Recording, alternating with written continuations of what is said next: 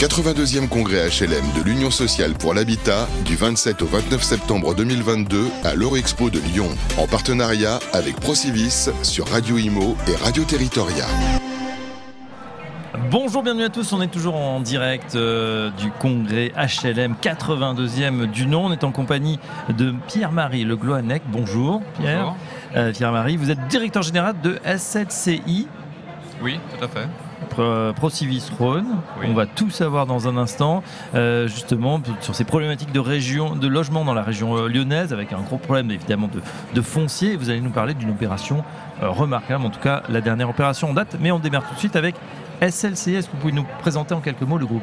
Alors SLCI, c'est un groupe régional immobilier qui est totalement indépendant, qui est filiale donc à 100% de Procivis Rhône qui aujourd'hui intervient sur l'ensemble des marchés de la, de la région lyonnaise, à la fois en construction, en maison individuelle, en lotissement et par ailleurs en gestion, puisque hum. nous avons en administration de biens plus de 20 000 lots, donc euh, en, gestion classique, syndic, gestion locale. Très bien, donc très implanté sur cette, euh, cette région euh, lyonnaise en particulier. Oui. Tout ou Grand Lyon. Alors c'est la grande aire urbaine de Lyon, en ce sens qu'avec l'ensemble de ces métiers, nous travaillons aussi en deuxième ou en troisième couronne notamment pour la construction de maisons individuelles. Mm. Là, nous, travaillons, nous venons épaissir les centres-bourgs lorsque les PLU l'autorisent.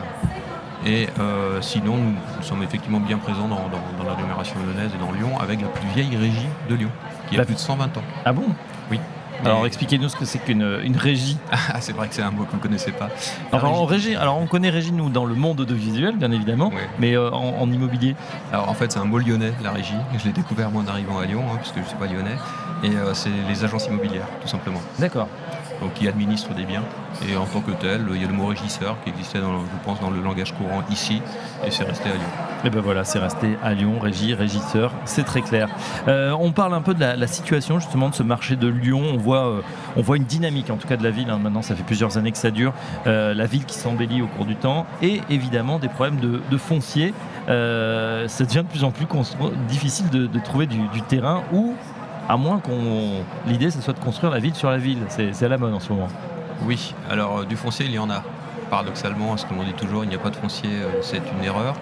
Aujourd'hui, il y a beaucoup, beaucoup de foncier sur la métropole de Lyon, simplement il est réglementairement limité. Euh, on a un plan local d'urbanisme aujourd'hui qui est en constante évolution, qui permettait la construction d'à peu près 10 000 logements par an, qui était en harmonie avec le SCOT, et sur lequel on éprouve beaucoup, beaucoup de difficultés à transformer en fait, cette capacité. Donc c'est la raison pour laquelle il y a une rareté de l'offre qui s'est créée. Et comme Lyon est vraiment dynamique, vous l'avez dit depuis, euh, depuis maintenant trois décennies certainement, euh, nous avons tous les opérateurs nationaux, régionaux et euh, de, plus, modeste dimension des locaux, mais qui sont plutôt bons. Et qui dit concurrence dit offre foncière très élevée. Et donc un phénomène de montée des prix qui est très important. Et de prix, hein, évidemment, c'est la, la, flambée des, prix. on n'arrive peut-être pas encore au prix parisien, mais on s'en approche tout doucement, effectivement. Oui, quand vous regardez les courbes de croissance euh, des prix euh, sur l'ensemble de la région ou des grandes métropoles régionales, la seule qui suit les indices de Paris, c'est Lyon. D'accord. Bon, alors est-ce que, tiens, on a, vous avez noté une petite stagnation là sur les derniers mois Parce qu'à Paris, ça a été un peu le cas? C'est le crash. C'est-à-dire? Non, aujourd'hui, euh, si vous voulez, le marché lyonnais, il est calibré pour faire à peu près 10 000 logements par an, 4 000 logements sociaux et 6 000 logements libres. C'est ce qu'on faisait 2015-2016. Cette année, si on franchit la barre des 3 000 lots en logements libres, ce sera déjà beaucoup. Et la programmation au logement social va tourner là aussi autour des 3000 lots. Quand on dit programmation, elles ne sont pas forcément réalisées. Quels sont les blocages aujourd'hui, les principaux blocages que vous rencontrez? Alors on rencontre, des, on rencontre des difficultés sur l'interprétation des règles du plan local d'urbanisme avec des maires qui sont, je ne dirais pas qu'ils sont moins bâtisseurs, je dirais simplement qu'ils ont une lecture différente en fait de la ville aujourd'hui de ce qui était euh, dans les mandats précédents. Donc on a des constructibilités qui se sont réduites et de ce fait on, passe beaucoup beaucoup de temps donc, à négocier avec les collectivités nos projets.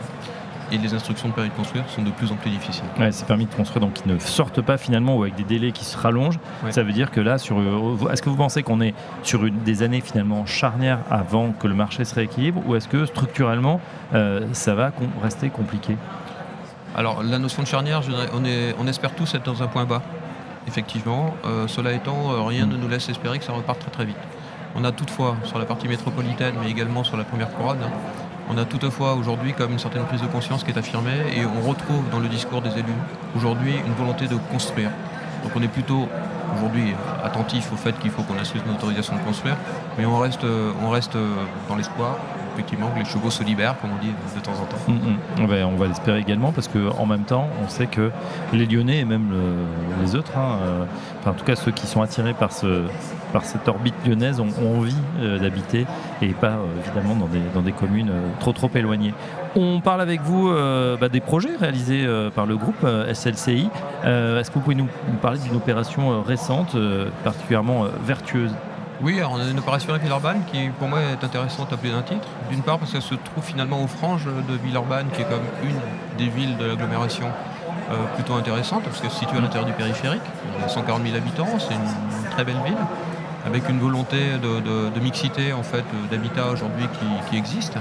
Et lorsque la position a été prise à l'époque, euh, la question se posait de transformer ce secteur avec l'arrivée d'un le carré de soie d'un côté du périphérique et de l'autre côté donc euh, le développement d'un pôle médical important. Donc euh, la position a été de dire est-ce qu'on est capable aujourd'hui de transformer ce secteur et comment va-t-on le transformer? Donc un travail important sur le plan guide, on peut l'appeler ainsi, en tout cas le plan masse, de manière plus générale, et de l'autre façon, il a fallu opérer une maîtrise foncière de long terme. Donc une acquisition progressive de l'ensemble des terrains avec une logique d'aménageur qui pour nous existe à travers notre filiale CEFI, hein, puisque CEFI est un aménageur lotisseur qui nous a permis d'envisager le développement de l'opération à long terme au fur et à mesure des acquisitions foncières. Ça, c'est un aspect qui est plutôt intéressant. Le deuxième aspect qui également est intéressant, c'est que bah, quand on débarque sur un territoire où il n'y a pas grand-chose, il faut financer des équipements publics. Nous étions, je vous ai dit que c'est une opération de long terme, donc euh, sont apparus les projets urbains partenariaux, les PUP. Et donc euh, il y a eu une négociation avec la collectivité sur la participation de l'opération au financement des équipements publics euh, qu'il y aurait autour et qui sont installés école, élargissement de voirie, arrivée des bus. C'est jamais affecté réellement, même si une reconnaissance oui. écrit. Donc euh, mise en place d'un pub. Et derrière, donc euh, insertion là aussi donc de logement. C'est de le, alors, les SACICAP, donc ProCivis, son métier, c'est de faire du logement intermédiaire.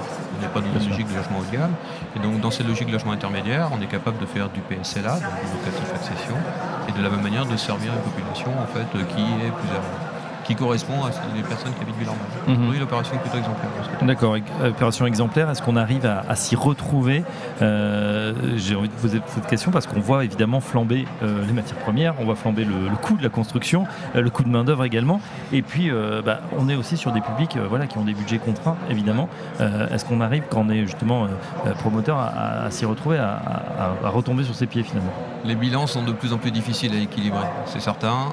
Aujourd'hui, les coûts de construction sont en hausse et nous n'avons pas d'indicateur manifeste qui nous permettrait de dire que les prix vont rebaisser. En tout cas, on pense qu'il y aura un certain tassement, mais sans plus. Donc quand vous travaillez dans la durée, il est vrai que c'est jamais très simple euh, d'envisager euh, à un moment donné de dire bah, tiens, je prendre 15% sur les coûts de construction, c'est à peu près la moitié hein, du coût de revient d'une opération, donc où est-ce que ça va?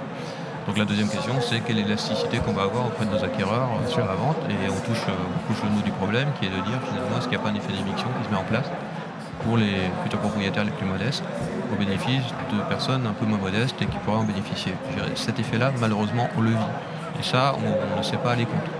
On ne sait pas aller compte, sauf si au même moment, on a une offre concurrente qui revient et qui va nous permettre de gérer mm-hmm. à la fois la masse foncière et éventuellement les coûts de construction quand même, puisque les entreprises sont attentives à pouvoir, euh, dans des logiques de partenariat, ce que nous, nous produisons, à maîtriser un petit peu la production. On préfère démarrer un chantier certain que de proposer des prix élevés mais qui ne démarreront pas. Bien sûr. Bon, on a compris à travers vos propos, Pierre Le Gloanet, qu'il est urgent de, desserrer un peu cette contrainte. Hein. Point bas à 3000 logements, c'est extrêmement peu. Il faut revenir sur euh, ces 10 000 parce que effectivement, ça pousse derrière. Il y a une envie, en tout cas, de se euh, loger de la part de la population. Un grand merci. On en sait un petit peu plus sur LCCI, dont vous êtes le directeur général. Merci à vous, Pierre Le Gloanec. Et à très bientôt sur Radio Imo, Radio Territorial. Merci, à bientôt. Le 82e congrès HLM de l'Union sociale pour l'habitat du 27 au 29 septembre 2022 à l'Eurexpo de Lyon en partenariat avec Procivis sur Radio Imo et Radio Territoria.